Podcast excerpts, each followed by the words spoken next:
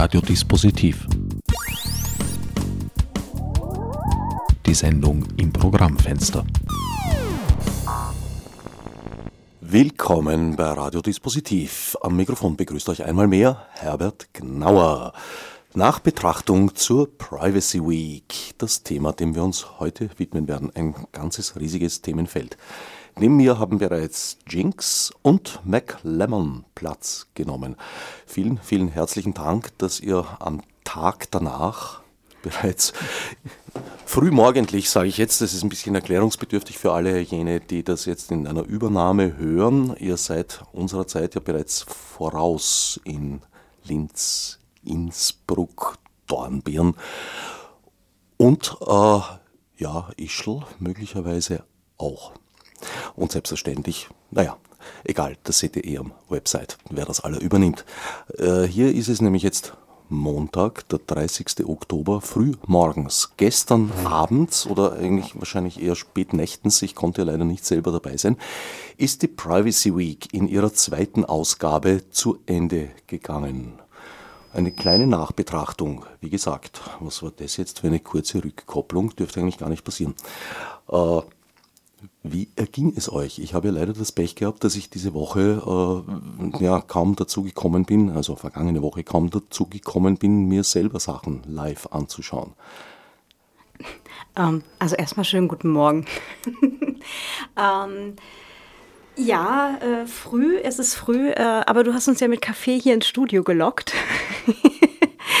ähm, Gestern Nachmittag um 15 Uhr war das Closing-Event. Wir waren einen Ticken später dran, ähm, denn wir haben da noch etwas vorbereitet. Da kommen wir dann aber dann gleich zu. Ähm, ich glaube, es sind die Boxen dort. Genau die sollten es eigentlich nicht sein, weil die müssten sich ja auf Null schalten, äh, wenn ein Mikrofon offen ist. So ist das hier. Wissen Sie das auch? Es äh, müsste ein, ein Kopfhörer sein.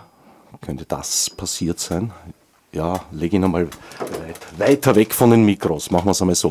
Eins, das zwei, ist Test. besser. Eins, zwei, Test. Hm? Na, noch nicht wirklich. Aber na schauen wir mal. Wir erzählen jetzt trotzdem einfach mal weiter und du guckst äh, da am Mischpult, okay? Ich werde ein bisschen flotter sein mit den Reglern, verspreche ich. das ist super, dann, dann müssen wir nicht so flott sein beim Erzählen. ähm, ja, also gestern 15 Uhr Closing Event. Ähm, wir haben dann äh, gestern alle, alle Sachen in Saal 2 abgefackelt. Wir hatten ja noch, ich glaube, vier, äh, vier Veranstaltungen waren es gestern noch am Sonntag. Die sind dann alle im Saal 2 ähm, gewesen. Äh, auch alle noch live gestreamt. Bis auf den Workshop. Und ähm, ja, währenddessen haben wir schon eigentlich Saal 1 abgebaut, deswegen war es gar nicht so unglaublich spät, sondern ich glaube irgendwann so 19 Uhr irgendwas saß ich tatsächlich daheim und war total begeistert über Sitzen, Ruhe, in Ruhe was essen, also so völlig neue Konzepte. Das Glück hatte ich dann noch nicht ganz. Wir haben für den Chaos Computer Club Wien noch am Regio-Treffen teilgenommen, aber der Online-Telco und haben quasi da auch nochmal, aber immerhin sitzend, gemütlich auf der Couch, äh, noch ein bisschen weitergearbeitet zum Ausklang.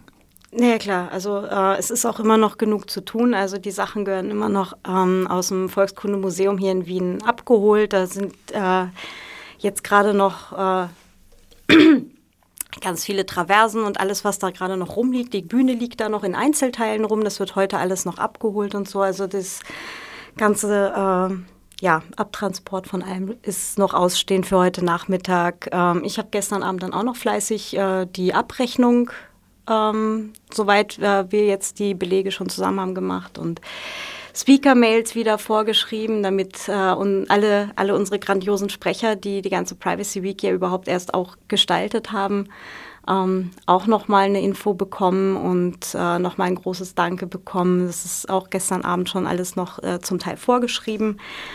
Da warte ich aber halt auch noch auf das, was wir gestern Nachmittag noch kurz gezeigt haben, damit ich das gleich mitschicken kann, damit un unsere Speaker auch alle Bescheid wissen. Die Privacy Week ist ja eine sehr ehrliche Veranstaltung, insofern schon mal, als, äh, naja, normalerweise, wenn, wenn sich eine Veranstaltung Week nennt oder Woche, sind das drei, vielleicht maximal vier Tage.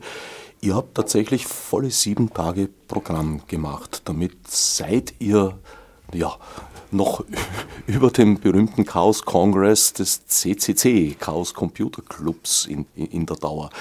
Ist das jetzt nicht ein bisschen, äh, salopp ausgedruckt, größenwahnsinnig, so eine Riesenveranstaltung zu stemmen? Das würde uns ja nie passieren.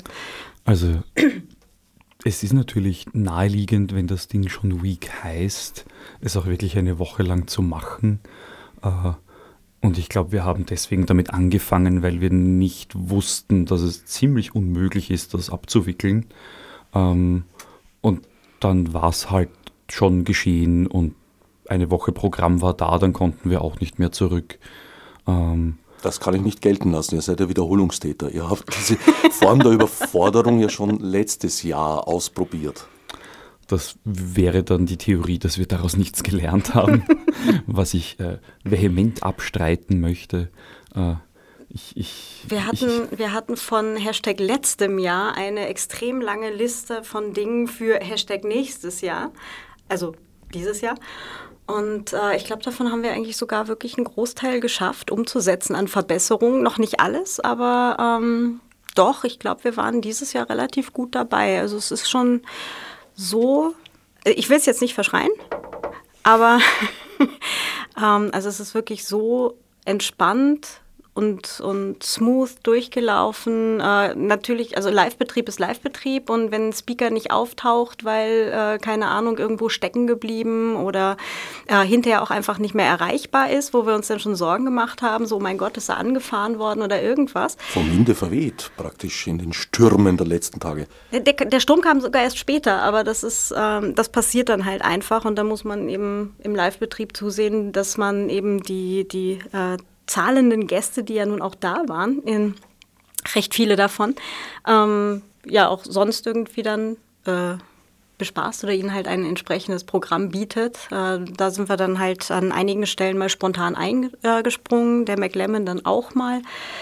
Ähm, aber ich glaube, insgesamt ist es, also viel, viel entspannter hätte es fast nicht mehr laufen können.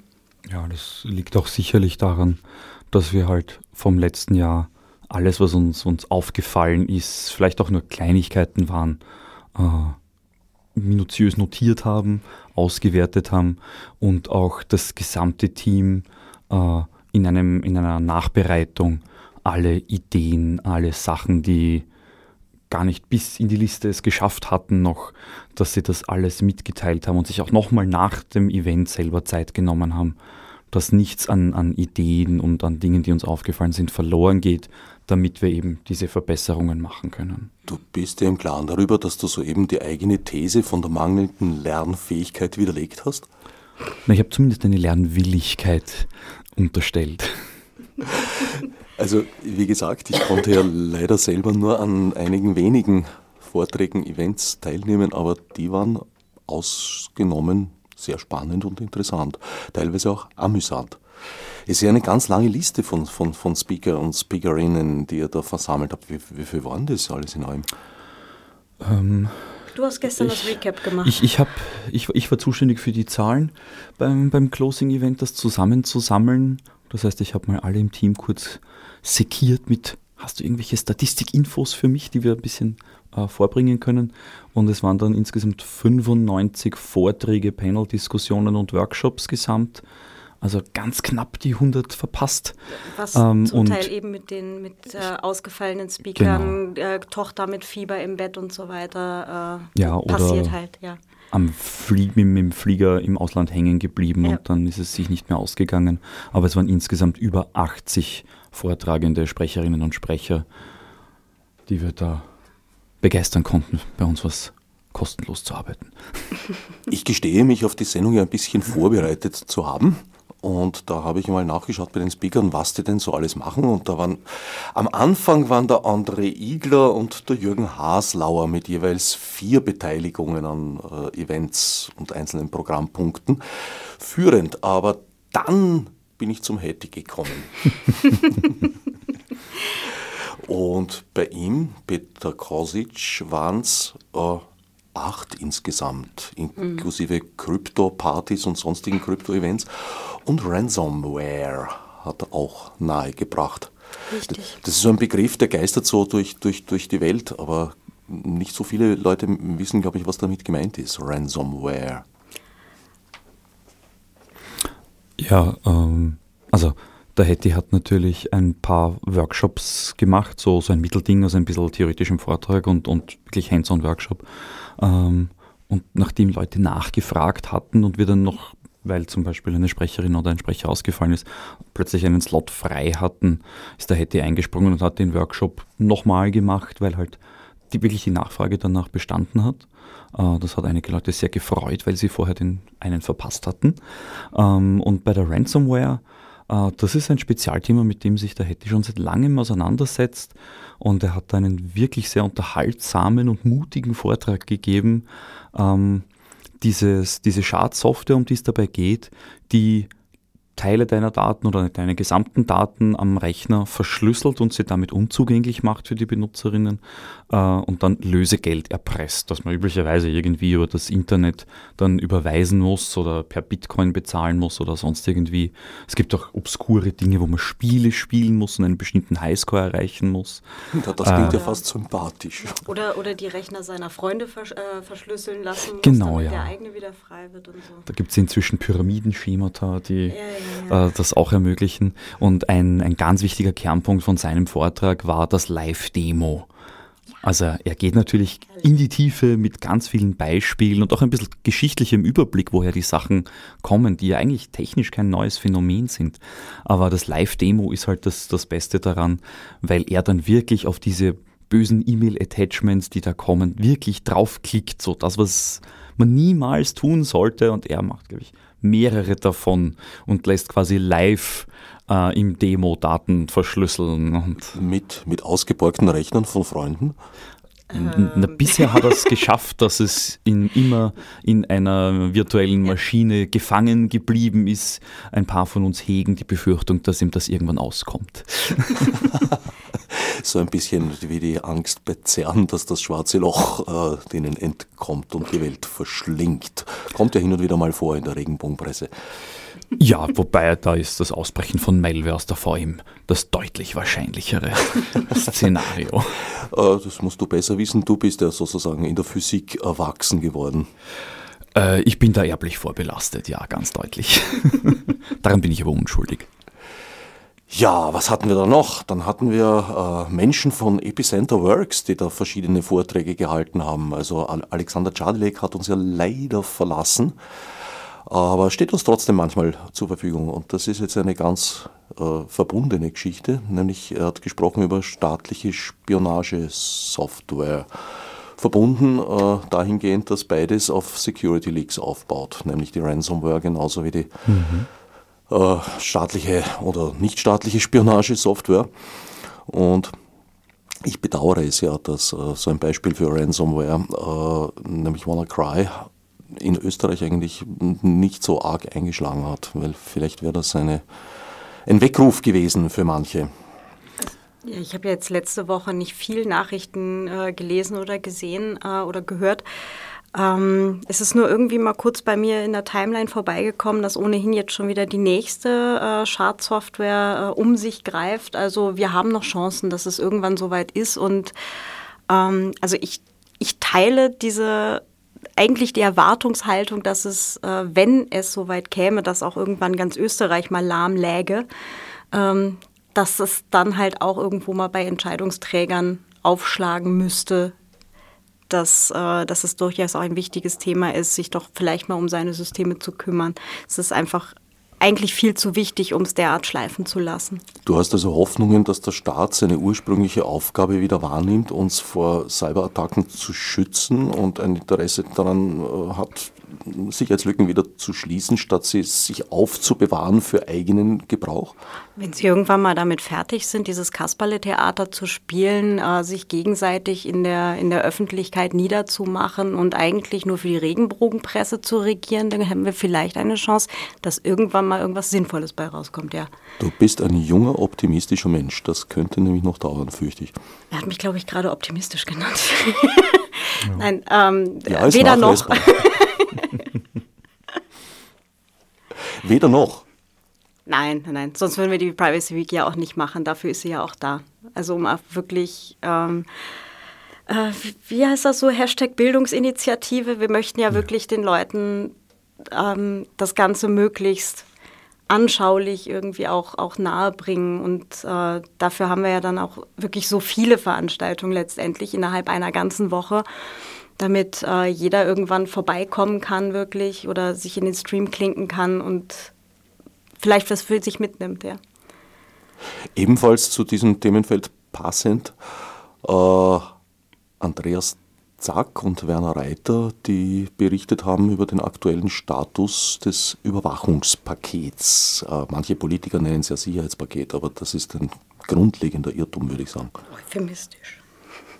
Nein, nicht euphemistisch, es ist direkt eine, eine Umdrehung der Tatsachen. Es ist ein Beispiel, eins von leider sehr vielen Beispielen, wo unter dem Titel der Sicherheit eigentlich Unsicherheit und Gefährdung gefördert wird. Mhm. Ja, ganz explizit. Also so wie du vorher schon gesagt hast, dass die Ransomware Sicherheitslücken und vielleicht sogar ein bisschen äh, Mithilfe von Benutzerinnen braucht, um den Schaden am Rechner anzurichten, äh, setzt im Überwachungspaket der Staatstrojaner, der dort geplant ist, äh, ganz massiv darauf, beinhart Sicherheitslücken auszunutzen.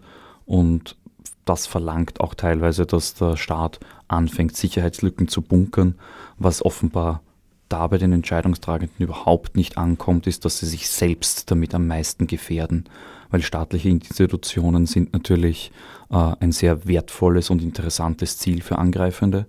Jetzt nicht nur andere Regierungen, sondern auch wirtschaftliche Angriffe zum Beispiel da denkbar. mögen staatliche Institutionen sehr gern. Genau, und ähm, die Problematik dabei ist, dass der Staat dann ja durch das Bunkern dieser Sicherheitslücken selbst auch keine Patches für die eigenen Lücken bekommt. Da ist aber das Problem, dass es immer wieder den Punkt gibt, dass eine Lücke unabhängig von verschiedenen Forschenden in der IT-Security entdeckt wird. Das heißt, es gibt keine Garantie, dass nur der eine Staat diese Lücke kennt, sondern alle anderen auch und währenddessen sind sie aber alle für alle diese Lücken anfällig. Das heißt, sie bringen sich selbst am meisten in Gefahr damit äh, technisch betrachtet wäre der allerbeste Weg für die ganze Welt, sogar nicht nur für einen kleinen Staat wie Österreich es ist, alle Sicherheitslücken sofort an die Hersteller von der Software zu melden, damit die so schnell wie möglich äh, gepatcht und gefixt werden können. Das Internet hat eben keine Landesgrenzen. Genau. Ja, und das ist ja auch dann sozusagen nicht, wenn man eine Sicherheitslücke kauft, ist es leider nicht so, dass sie einem dann exklusiv gehö gehört. Ich hoffe, alle beteiligten Minister, die jetzigen und künftigen, hören da jetzt zu und schenken uns langsam Glauben. Hm. Naja, hm. mal sehen. Wir, wir, können ja, an welcher Stelle sollen wir jetzt eigentlich spoilern, dass es ein, ein Hashtag nächstes Jahr geben wird? Also wir können könnte, da gerne mal. Könnte. Nein, wenn es einen Hashtag gibt, also was im Internet steht, stimmt immer. Ach so. ähm, also ich, ich lehne mich da jetzt einfach mal aus dem Fenster. Wir können ja für Minister Freikarten verteilen. Das wäre eine Idee. Genau, gesponserte Tickets für EntscheidungsträgerInnen. Wobei die gerade die können sich's leisten, weil deren Tickets, selbst wenn sie sie bezahlten, zahlen wir sowieso schon mit unserem Steuergeld. Ich hätte noch einen Vorschlag für ein Gratis-Ticket. Wir könnten eins verlosen. Ich habe auf eurem Website einen 404 gefunden. Hm. Huch. Huch. Wenn du jetzt einen Webmaster kenntest, der da etwas tun könnte dagegen. ich guck mal nach links. Dann machen wir ein Ratespiel draus. Also Hörer und HörerInnen oder HörerInnen, die das jetzt äh, den 404 finden auf dem Website privacyweek.at gewinnen was? Einen Gratispass fürs nächste Jahr? Ja, wir, wir losen mal ein Wochenticket aus. Ja, ja, das kriegen wir hin. Das finde ich großartig. Also, ein Gratispass für den, den, die erste. Mhm. Ausgezeichnet. Also macht euch auf die Suche. privacyweek.at durchklicken. Ich habe nur einen 404 gefunden. Sage jetzt auch nicht genau wo alles gut. Irgend, irgendwas, äh, irgendwas muss halt immer nicht passen, weil sonst wäre es ja nicht glaubwürdig, oder? So ist es. Ja, die Überwachungssoftware ist natürlich überhaupt ein, ein, ein, ein ganz, ganz großes Thema. Aber du, du, hast vorher gesagt, dass äh, User und Userinnen da oft genug selber mithelfen, wenn sie Opfer von oder bevor sie Opfer von Ransomware werden. Wie könnte man sich davor schützen? Also die, die Mithilfe ist in, in zweierlei Teilen eigentlich. Das eine ist manchmal unmittelbar, dass die Ransomware selbst gar keinen eigenen Exploit also quasi eine, eine Lücke ausnützt, äh, um sich selbst zu installieren ohne Hilfe, sondern einfach mit irgendeiner bösen Meldung oder sich als Update tarnt für irgendwelche kaputte Software wie den Flash-Player, den man auf keinen Fall mehr haben sollte heutzutage, den braucht man auch nicht mehr. Äh, Außer dann, man will Streams vom ORF sehen. Ah, das halte ich für ein Gerücht. Sogar der ORF kann man, denn den ORF kann man inzwischen über HTML5 und, und Webvideo schauen. Da sind zwar ein paar JavaScripte kaputt, die nicht feststellen können, dass du kein Flash hast, aber da gibt es ein paar Tricks und das funktioniert technisch auf jeden Fall. Also da bräuchten Sie mal ein Update. Also Eingeweihte können es und weniger Eingeweihte können es nicht. Die müssen dann wieder den Flash-Player. Nein, die sagen dem ORF, bitte mach doch mal bitte ein Update. Genau, also wenn dir die Meldung kommt, dein Browser ist kaputt, bei dir fehlt etwas, diese Meldung ist Topfen. Äh, Sagt dem ORF nicht, mein Browser ist kaputt, eure Webseite ist kaputt. Die sollte 2017 nämlich definitiv mit aktuellen Webtechnologien und aktuell heißt hier seit zehn Jahren äh, problemlos funktionieren. Und wenn es auf einem Tablet oder zum Beispiel einem iPhone geht, dann ist ganz klar, dass das niemals Flash hatte und damit auch ohne Flash funktionieren muss. Sie müssen nur richtig feststellen, dass kein Flash da ist. Ließe sich eigentlich problemlos fixen die Wege in der ORF-IT sind offenbar etwas verschlungener und langwieriger, um den Fehler zu beheben. Also die Mitteilung an den ORF, äh, macht doch bitte mal ein Update, hat offenbar nicht so wirklich sofort gefruchtet, wenn das immer noch besteht. Das ist jetzt schon einige Zeit. Ja, ähm, wie gesagt, die Wege dort sind deutlich verschlungener und komplexer. Da kann man nicht so leicht äh, mit Menschen reden, die Dinge fixen können, wie es zum Beispiel bei Radio Orange ist, wo man ja einfach freundlich sagen kann, du, ich habe da was, seid doch so lieb.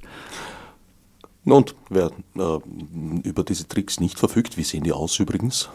Ähm, die meisten Browser haben eine Funktionalität, wo ich den sogenannten User Agent ändern kann. Der User Agent ist so ein kleiner, eine kleine Textzeile, wo der Browser dem Webserver mitteilt, was er denn für ein Typ Browser wäre. Bin ein Firefox, ein Chromium oder was auch immer. Und da steht auch ein Rechner und ein Betriebssystem dabei. Und wenn man den umstellt und sagt, ich bin ein iPad, dann kriege ich immer noch die Desktop-Ansicht, weil ein iPad einen großen Bildschirm hat. Aber beim iPad wissen die Webseitenhersteller, dass es kein Flash kann und liefern automatisch HTML5-Video aus. Das ist so der geheime Trick, den ich natürlich nie geleakt habe. Ähm, aber vielleicht hilft es euch ja, falls ihr mal beim ORF was sehen wolltet.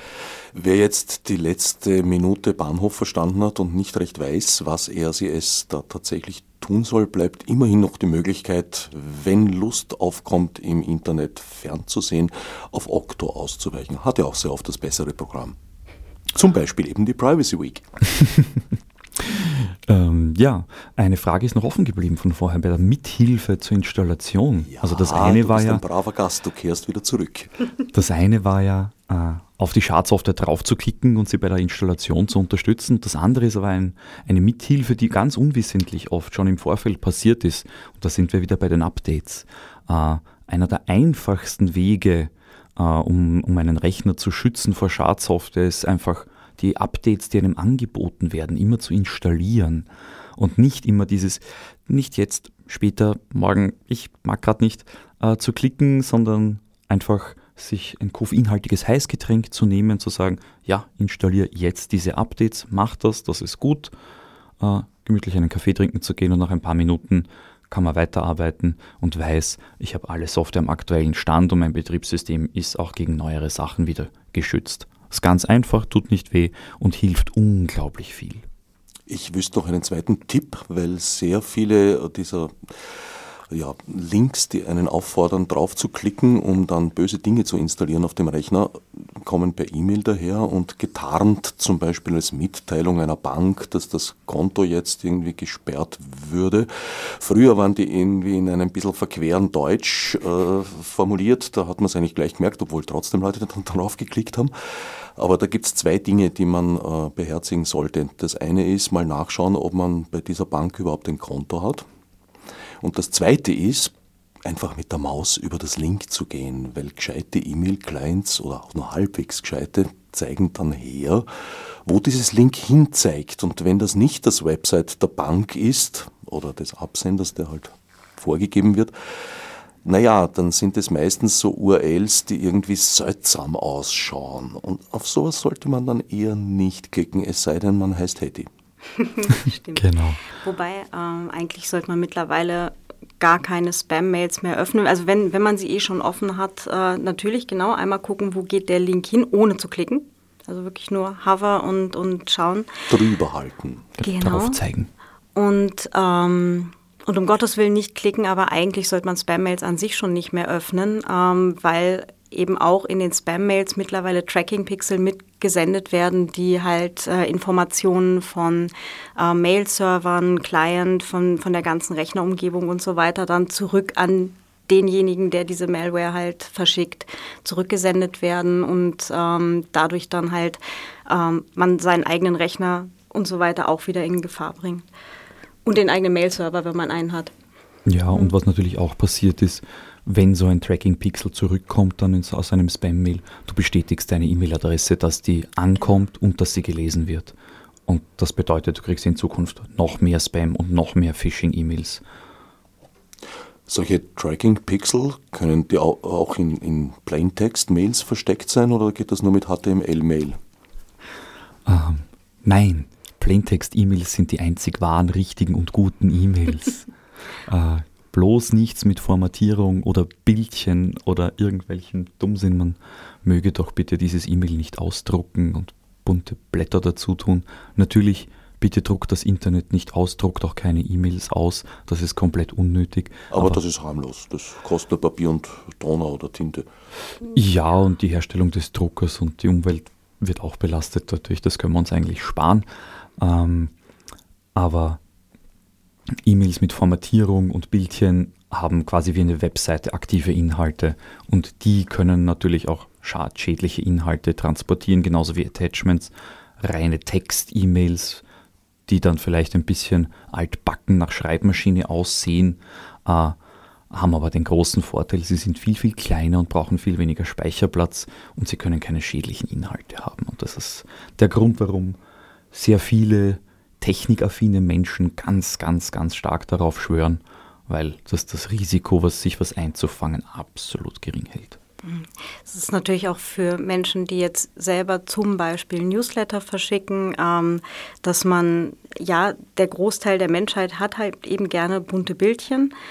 Ähm, aber dass man zumindest immer die Option gibt, dass äh, Menschen halt auch einen reinen äh, Text-Newsletter ähm, abonnieren können. Also dass man die Option eben auch zusätzlich zur Verfügung stellt, ist äh, eigentlich Minim Minimalanforderung an alle, die jetzt heutzutage Newsletter verschicken. Ist sogar im E-Mail-Standard vorgeschrieben. Ja, auch, äh, man kann Bildchen auch mitschicken äh, bei Plaintext-Mails. Man kann sie halt nicht dann layoutieren irgendwo in der Mitte drin oder als Hintergrundbild, sondern sie hängen dann einfach dran. Und die E-Mail-Clients stellen auch wiederum die allermeisten, stellen sie dann eh unten von selber dar. Genau, also das ist durchaus komfortabel geworden, aber es gibt halt immer noch Mail-Clients, die das überhaupt nicht können. Und dazu zählen lustigerweise auch einige Webmail-Interfaces, wo gar kein echtes E-Mail-Programm verwendet wird, sondern ich verstehe das Konzept auch nicht ganz. Aber es gibt Leute, die das angeblich tun und über den Webbrowser sich dann äh, mit einem kleinen Portal in ihren E-Mail-Account einloggen. Wie sieht es aus, wenn man seinen eigenen E-Mail-Client äh, auf Plaintext-Darstellung eingestellt hat? Das heißt, es kommt ein Multiformat-Mail daher, das sowohl die HTML-Variante enthält als auch die Plaintext-Variante, aber nur die Plaintext-Variante darstellt. Äh, wirken da die bösen Tracking-Pixel auch? In dem Fall werden die Tracking-Funktionalitäten unterbunden, weil die nur im HTML-Teil drinnen sein können. Also ah. hat einen großen Vorteil. Also man kann sich auch schützen, indem man den E-Mail-Client von vornherein auf nur Textdarstellung umstellt. Wenn der Mail-Client das anbietet, ja. Ein paar Clients gibt es, die nicht mal, das nicht mal mehr anbieten, leider. Und da ist auch, da muss man Apple ein bisschen äh, an die Kantare nehmen. Äh, die haben das äh, bei der letzten großen Update-Welle, haben sie diese Funktion dummerweise entfernt. Bin ich heute noch böse drauf. Äh, aber was sie zumindest anbieten und was viele andere E-Mail-Clients auch anbieten, ist das Laden von entfernten Bildern zu deaktivieren. Dann kriege ich zwar den formatierten Text, aber zumindest werden die Tracking-Pixel und die entfernten Bilder nicht mehr geladen und bestätigen somit nicht mehr eine E-Mail-Adresse. Ist ein, eine kleine Abhilfe, die dann manche Newsletter sehr seltsam aussehen lässt, was dann auch wieder äh, ein bisschen unangenehm sein kann, vor allem für die, die den Newsletter verschicken. Ähm, aber hätten die gleich mal ein ordentliches E-Mail mit nur Text geschickt, wäre das nicht passiert. Also nur, ich kann das nur. Text und, und ohne Sonderzeichen wäre mir das allerliebste. Ja, Sonderzeichen sind Sonderzeichen.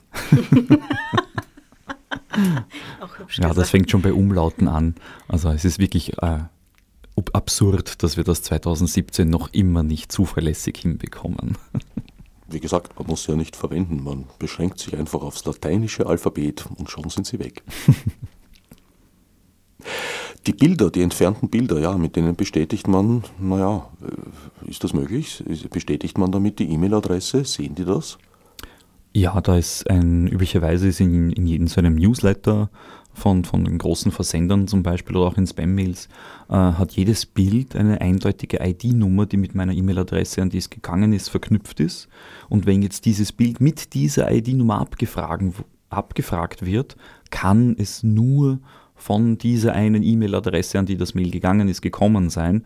Und damit, wenn das abgefragt wird, ist klar, das E-Mail ist aufgemacht worden. Und damit bestätige ich, dass diese E-Mail-Adresse ankommt und gelesen wird. Sehr schlau, aber nicht jede Form der Schlauheit sollte man belohnen, genau. indem man es tut. Schlauer sein. Das Bild selbst kann dann, wenn man es sich runterlädt, auch noch böse Dinge tun? Prinzipiell gibt es auch immer wieder in den Bibliotheken, in der Software, die die Bilder dann selbst darstellt und dekodiert, auch immer wieder Fehler, die auch ausgenutzt werden. Ähm, heutzutage ist da das Risiko inzwischen eher gering, würde ich sagen, aber es ist technisch durchaus möglich und gelegentlich kommt es auch vor. Auch da aber wieder der Tipp, macht eure Updates, das hilft. Ein weiteres sehr zentrales Thema diesmal Internet of Things. Und zwar auch in wiederum teilweise in Bezug äh, auf Security Leaks. Also zumindest die Vorträge, die ich gesehen habe, und das waren zwei zu dem Thema, die haben beide Bezug genommen. Dann, äh, und zwar lustigerweise beide äh, unter anderem in dem Thema gehackte Sextoys. Mhm. Ja, gibt es. Hat uns auch fasziniert. Ähm, ich habe den, äh, den Vortrag von der Barbara äh, zum Beispiel jetzt äh, bei der Privacy Week selber leider nicht gesehen. Ähm, aber sie hatte einen ähnlichen Vortrag auch neulich schon mal auf der Schar gehalten. Ja, ganz großes Kino und ich glaube, danach räumt man spontan erstmal wahrscheinlich die Schublade leer oder so. Da hast du jetzt zwei äh, Begriffe genannt, die du dekodieren solltest. Das eine ist Barbara, das übernehme Oh ja, Verzeihung, äh, die Barbara Wimmer, die den Vortrag eben gehalten hat über die IoT-Fails. Ähm, und äh, das andere war wahrscheinlich dann die Schar. Genau, ähm, das war das große Hackercamp in den Niederlanden jetzt dieses Jahr im August genau. war das, glaube ich. Ja, war im August in Zeewolde in den Niederlanden. Mhm. Ein großer Acker, viele Zelte und ganz, ganz viel Internet mit Glasfaseranbindung dort. Auf viel dem Acker? Auf dem Acker, also Gigabit Ethernet im Zelt zu haben da sind wir in Österreich noch ganz, ganz weit davon entfernt, das überhaupt in Haushalte zu bekommen. Geschweige denn auf den Acker. Okay. Ja, ja, ja. Also das also, äh, ganz komplett andere Standards dort, ja. Na, überhaupt, lasst Hackerinnen und Hacker mal das mit dem Internet ordentlich machen. Die zeigen euch, das funktioniert, das ist realisierbar und äh, zeigen auch, dass Funktechnologien für sowas absolut ungeeignet sind, sondern da wird ordentlich Glasfaser verlegt und dann funktioniert das auch wirklich äh, und langfristig und nachhaltig im Gegensatz zu irgendwelchen Marketingaussagen, die das Blaue von den Funkzellen herunter beschwören. Genau, weil Funktionieren hat nicht unbedingt was mit Funk zu tun. Genau. Ja, Österreich äh, hinkt ein bisschen hinterher. Deutschland teilweise auch. Äh, da wird auch viel gejammert. Woran liegt es? Ähm, also ja, Österreich hinkt in dieser OECD-Statistik, wie viele Haushalte und Betriebe mit wirklich Glasfaser-Internet erreicht werden können, stark hinterher. Letzter ähm, oder vorletzter Platz? Äh, ich glaube, wir sind der vorletzte Platz vor Griechenland, wenn ich es richtig im Kopf habe. Deutschland hat uns überholt. Die sind jetzt auf 1,6 Prozent, Österreich auf 1,2 Prozent, glaube ich, so grob. Also nichts. Äh, die führenden Nationen da, wie zum Beispiel Singapur, äh, Südkorea, sind bei weit über 70 Prozent. Da geht es um die Versorgungsdichte. Genau, mhm. also die Anzahl an Haushalten und Betrieben in einem Land, die erreicht werden können. Oder die sogar wirklich eine Anbindung haben, tatsächlich. Nicht nur die möglichen, sondern die tatsächlich angebundenen Betriebe und Haushalte. Dabei war Österreich so Mitte der 90er und so bis 2000 durchaus ganz gut im Rennen. Ja, das war damals so. Ähm, da gab es mit den ISDN-Leitungen und dem aufkommenden ADSL damals, da waren wir gar nicht schlecht dabei. Und dann hat sowohl die Monopolstellung der K&K Post in Österreich, also jetzt dieses mexikanische Unternehmen namens America Movil, andere kennen es noch unter dem Namen A1, äh, weiterhin festgehalten am Kupferdraht, am Klingeldraht, der noch aus, aus der Nachkriegszeit stammt und jetzt langsam halt wirklich eine kaputte Infrastruktur ist, massiv festgehalten und wurde politisch sehr stark unterstützt in diesem Bereich. Seit jetzt ja, gut 20 Jahren äh, wird hier auf die falsche Technologie gesetzt, auch wenn aus Fachkreisen in der Technik, auch zum Beispiel vom Chaos Computer Club, immer wieder die Forderung kommt, bitte setzt auf nachhaltige Technologien, die zukunftssicher sind, die Bandbreiten ermöglichen, damit wir auch wirtschaftlich nicht völlig den Anschluss verlieren. Und man sieht das in Österreich sehr stark. Die, die Startups, die hier entstehen als Ideen, wandern sehr, sehr schnell ins Silicon Valley, in die USA oder in andere Länder aus, wo sie einfach mit mehr Bandbreite neue Ideen umsetzen können. Und in Österreich wird zwar viel von Startups geredet, aber die Realität ist, die können technisch hier gar nicht ihre Ideen umsetzen, weil eben keine Bandbreiten da sind. Und wir hätten vor zehn Jahren mit dem Glasfaseranlegen anfangen müssen. Der Schaden, der da entstanden ist, ist sehr nachhaltig leider. Ja, was stattdessen passiert ist, man hat das bereits liegende Kupfernetz gemolken. Also besser gesagt die Kunden, die daran gezwungen mhm. wurden, ja. statt zu investieren. Ja. Klingeldraht ist vorhanden und dann kamen so seltsame Aussagen de, äh, einer ehemaligen A1-Chefin, die gemeint hat, auch Kupfer wäre sexy, äh, hat für hochgezogene Augenbrauen und verwunderte Blicke gesorgt. Ähm, andere Sachen waren, ich glaube, auch ein ehemaliger Chef von A1. Ich, ich, ich müsste mich im Namen vertun, das möchte ich vermeiden. Äh, der bei A1 noch gesagt hat, Kupfer ist die Zukunft und mit Vectoring und G-Fast seltsamen Technologien, die aus dem Klingeldraht noch mehr rauspressen sollen, angeblich, allerdings nur auf Distanzen von 30 bis 70 Metern Länge. Damit komme ich in Österreich nirgends hin. Ähm, wären die Zukunft und eh ausreichend. Äh, dann hat er bei A1 aufgehört, ist jetzt bei Vodafone in Deutschland und hat 14 Tage später dort in einer Pressemitteilung gesagt, äh, dass Kupferdraht, Klingeldraht dass das ADSL äh, nicht mehr reicht und wir unbedingt Glasfaser brauchen und wo davon jetzt den Glasfaserausbau ganz stark fördert. Also ich finde es recht interessant, wenn der Geldgeber wechselt und eine andere Strategie fährt, wie auf einmal das Technologieverständnis spontan aktualisiert wird. Na, vielleicht hat er Einschulungen genossen am neuen Arbeitsplatz und hat dadurch einen Lernvorgang erlebt. Licht, Licht über Kupfer wird sich wahrscheinlich nicht durchsetzen, ja. Genau, ja. Könnte es sein, dass das Boris Nemschitz war? Du hast das Zitat gebracht, ich bin da hm. völlig unbelegt. Okay, gut, also das nehmen wir wieder raus. Es gilt die Unschuldsvermutung. Ein weiterer sehr aktiver Teilnehmer war Christian Swerz, der ja. auch immerhin drei äh, mhm. Referate gehalten hat. Oder, ja. ja, er hält einen Lehrstuhl an der Uni Wien äh, und hat äh, drei sehr, sehr interessante Vorträge, die gar nicht so tief in die Technik gegangen sind, wie ich jetzt persönlich vielleicht erwartet hätte, auch von den Themen her, sondern sehr viel in die menschliche Komponente, teilweise in die philosophische Komponente und auch die soziale Komponente, die ja auch mit diesem Internet äh, und der Interaktion mit der Technik zu tun hat. Es ist super gut angekommen. Sehr spannend und interessant auch der Vortrag von Anne Roth. Da ging es um die Erfahrungen mit dem NSA-Untersuchungsausschuss des Deutschen Bundestages, der Anfang des Jahres, glaube ich, oder Ende 2016 zu Ende gegangen ist. Anne Roth war Referentin für die Linke und hat da halt berichtet, was dabei rausgekommen ist. Man konnte sich am Ende dann, glaube ich, nicht einigen. Also ich glaube, die SPD und einige andere haben gesagt, ja, es hat Massenüberwachung gegeben und CSU, CDU haben gesagt, na, Blödsinn. Mit anderem, anderer Sprachfärbung natürlich. Ja. Circa so. Ähm, also es war mein Verständnis der ganzen Sache war vor dem Vortrag von der Anne Roth, die, die im Übrigen ja schuld ist an diesem Jahr.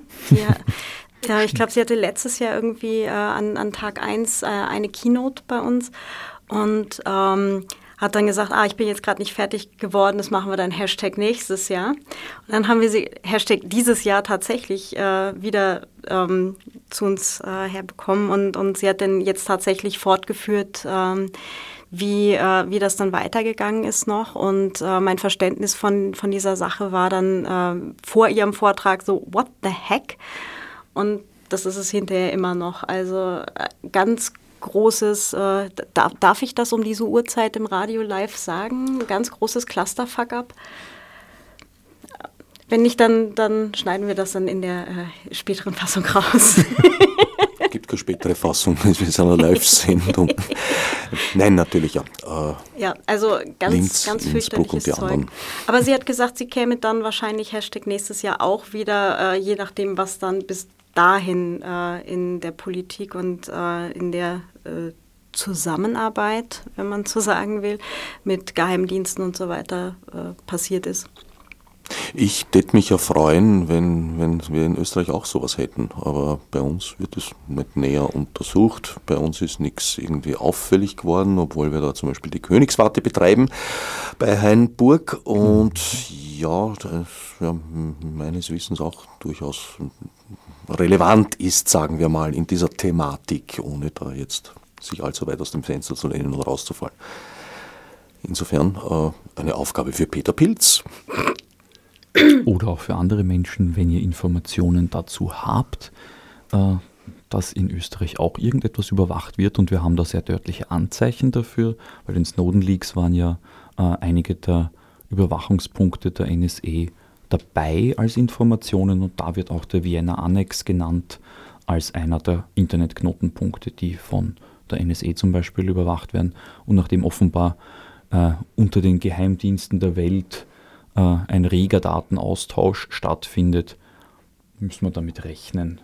Äh, also es wäre, glaube ich, relativ blauäugig anzunehmen, dass das nicht passiert, dass auch die österreichischen Geheimdienste, die wir ja jetzt haben, äh, dann auch ähm, zu einem großen Teil dieser Informationen Zugang haben und auch wahrscheinlich selbst Informationen den anderen Geheimdiensten zuspielen. Ein Mensch, der über diese Thematik sehr viel weiß, ist natürlich Erich Möchel, auch der war bei euch vertreten. Mhm, das ist korrekt. Ähm, das war der Vortrag, der. Ja, genau, äh, der war das. wo wo, wo gerade vorher der, der Beamer eingegangen ist in Saal 1, mhm. den wir dann spontan in Saal 2 verlegen mussten. Da war er aber dann tatsächlich rappelvoll. Also Saal 2 ist eine Nummer kleiner als Saal 1.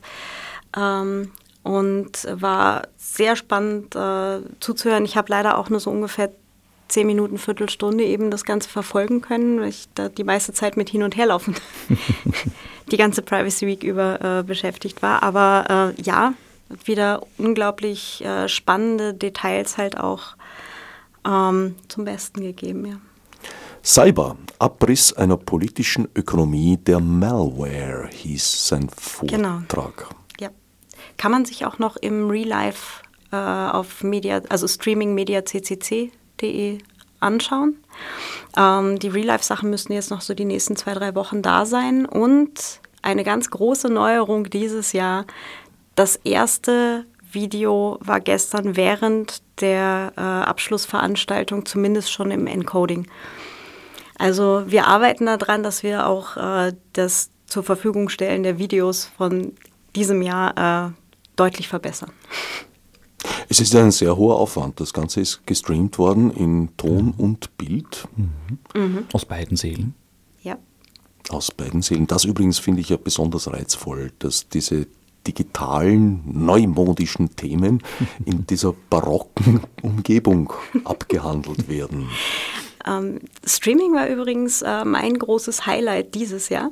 Also äh, war es letztes Jahr auch schon, äh, weil letztes Jahr haben das zwei Leute den kompletten Stream gerockt, wirklich. Die haben das letztes ja. Jahr zu zweit eine Woche lang durchgezogen, äh, die Veranstaltung zu streamen. Ähm, also ich glaube, die sind da wirklich von, von dem Videomischerplatz äh, gerade mal kurz für eine kurze WC-Pause weggekommen und das war's. Mhm. Und äh, dieses Jahr war das Videoteam, ähm, ja, war zumindest einer, der extra aus Graz angereist ist, um uns zu unterstützen, der da einfach Bock drauf hatte und gesagt hat, okay, ich komme vorbei, wir machen das. Und äh, dann kam nämlich die große Anekdote äh, vom äh, Aufbau letzte Woche.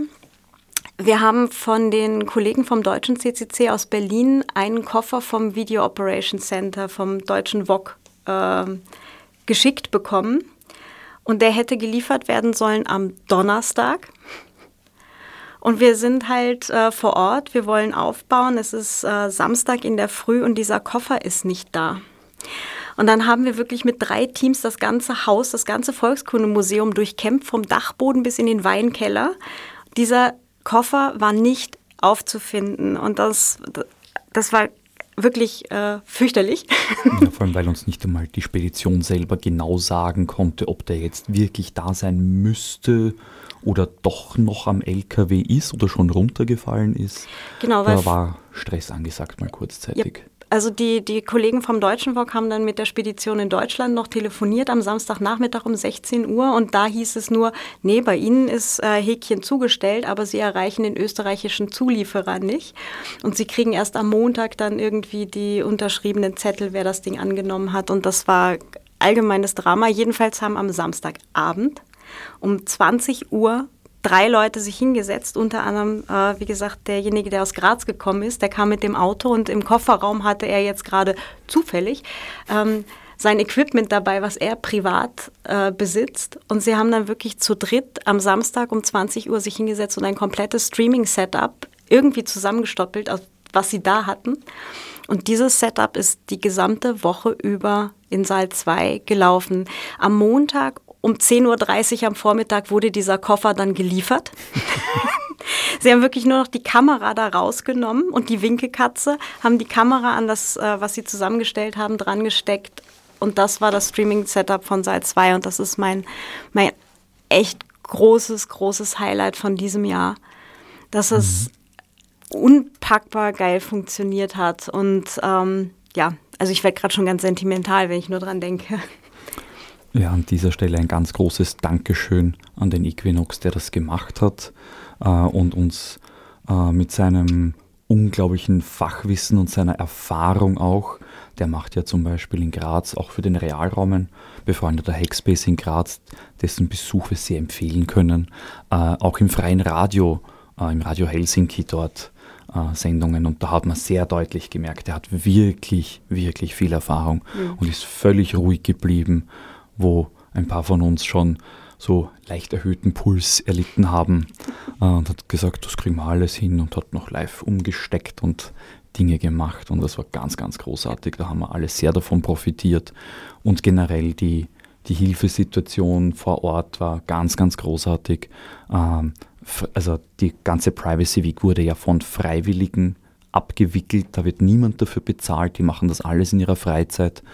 Sie haben sich Urlaub teilweise genommen. Urlaub genommen, äh, sogar eine ganze Woche Urlaub genommen ähm, und sind aus Graz angereist, aus Salzburg, teilweise aus München, aus, München, aus Bremen. Stuttgart es waren Leute aus Hamburg da. da. Auch Hamburg habe ich gar nicht ja. mitbekommen. Auch. Ähm, also, unpackbar. Also wirklich Leute, die extra für die Privacy Week angereist sind und äh, sich Urlaub genommen haben und dann aber auch, um vor Ort zu helfen. Also, also ähm, nicht nur Vorträge, internationale ja. Speakerinnen und Speaker, sondern auch einfach das Team, das sagt, ich mache keinen Vortrag, aber ich kann hier helfen, äh, den Ton zu machen, äh, Video zu machen, äh, tausend andere Dinge, die für so ein Event notwendig sind, abzuwickeln. Ganz großartig. Ja, und wir hatten, ähm, also jetzt nicht am, am, Nationalfeiertag, der war halt wirklich sehr voll und auch recht äh, busy insgesamt, aber äh, wir hatten tatsächlich dann halt auch die, die Gelegenheit, ähm, auch innerhalb des Teams mal verschiedene Stationen dann mitzumachen und ähm, quasi einzuschulen. Das heißt, wir hatten dieses Jahr am Videomischer, wo letztes Jahr, wie gesagt, die zwei Personen oder eigentlich primär eine Person überhaupt nicht weggekommen ist, hatten wir jetzt dieses Jahr, ich glaube, fünf neue, mhm. die, die wirklich sich hingesetzt haben und dieses Streaming ähm, mitgemacht haben, die dann wirklich am Videomischer saßen und äh, Saal 1 äh, selbsttätig einfach dann übertragen haben. Das war super. So ein, zweimal zugucken und dann halt mitmachen und dann das nächste Mal haben sie es schon alleine gemacht und es war unglaublich cool zu sehen, wie die Leute da auch reinwachsen, dass sie, dass sie eine Chance halt wirklich haben, ähm, es zu ihrem Event zu machen. Also wirklich, dass man sieht, okay, sie übernehmen dann halt auch die Verantwortung gerne mhm. und, und haben da dann auch Spaß dran, und sagen, okay, das ist auch meine Privacy Week. Einer der Stargäste, ich habe da jetzt noch eine ganz lange Liste eigentlich von, von Leuten und Vorträgen, auf die ich euch an, gerne ansprechen würde, mehr als die Sendezeit hergibt. Aber einer der Lokalmatadore, der zu Gast war mit zwei Beteiligungen, war natürlich Max Schrems, mhm. der einen Vortrag gehalten hat über Durchsetzung von Recht im ja, Zusammenhang mit Internet. Ja, und vor allem im Zusammenhang mit Datenschutz. Und er hat dann auch noch äh, im Anschluss an, an seinen Vortrag an einer Panel-Diskussion teilgenommen, wo es auch darum ging. Und der Punkt ist ja, dass dieses Recht auch durchgesetzt werden muss, weil nur bloß weil es am Papier steht, ähm, werden noch keine Bürgerinnen und Bürger geschützt, indem der Datenmissbrauch verhindert wird, sondern da muss man auch dafür aufstehen und dieses, dieses Recht einverlangen. Und er hat da halt sehr viel darüber erzählt.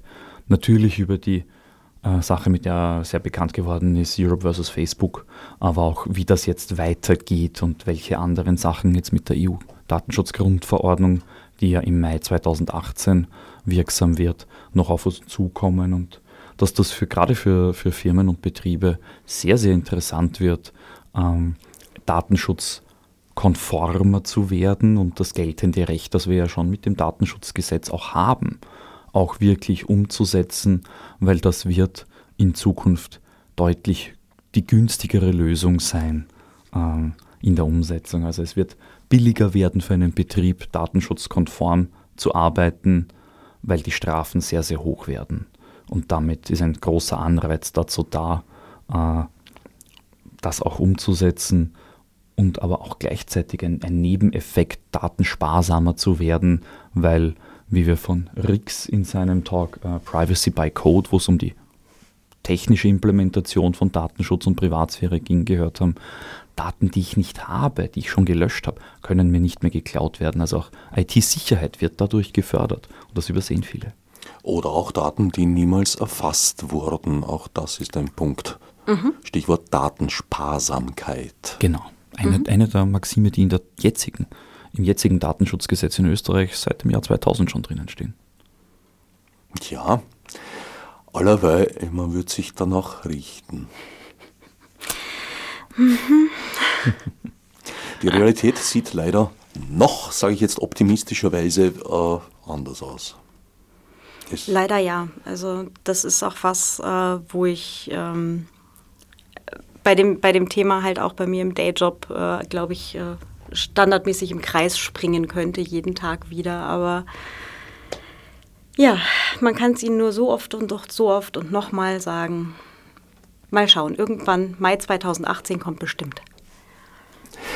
Wie gesagt, es gäbe jetzt noch eine ganz, ganz lange Liste. Äh, einige davon haben wir in der Vorbereitungssendung vor zwei Wochen bereits angesprochen.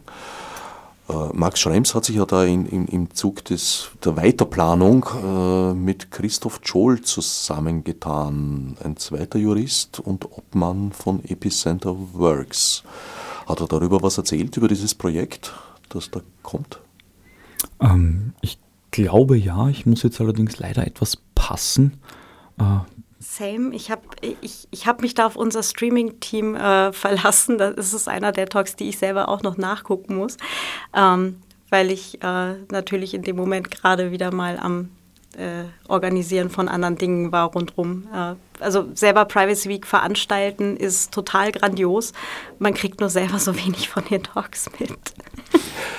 Wo kann man, äh, kannst du das vielleicht noch verraten, wo man die Mitschnitte findet, falls jetzt Menschen neugierig geworden sein sollten? Mhm, ähm, streaming.media.ccc.de slash pw17, da gibt es unten so einen Button Relive und da sind auf jeden Fall äh, die Streamdumps jetzt gerade noch nachzusehen für die nächsten zwei Wochen oder so.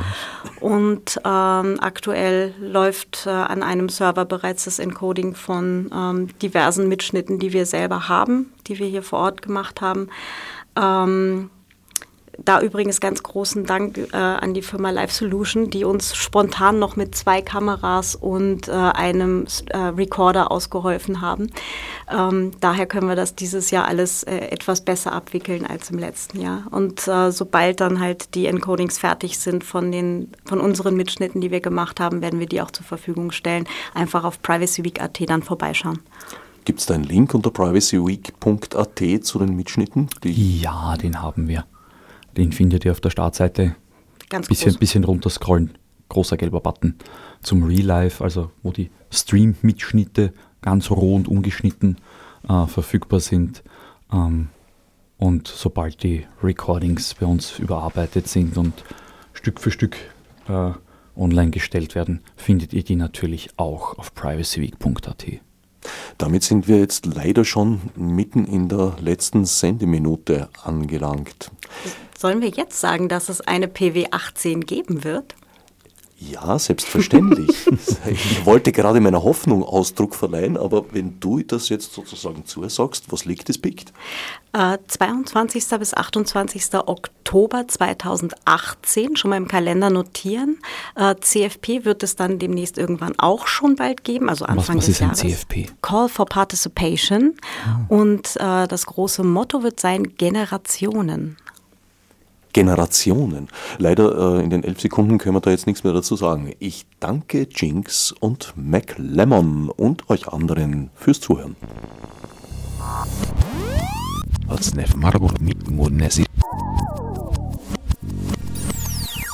Fichte subsidiar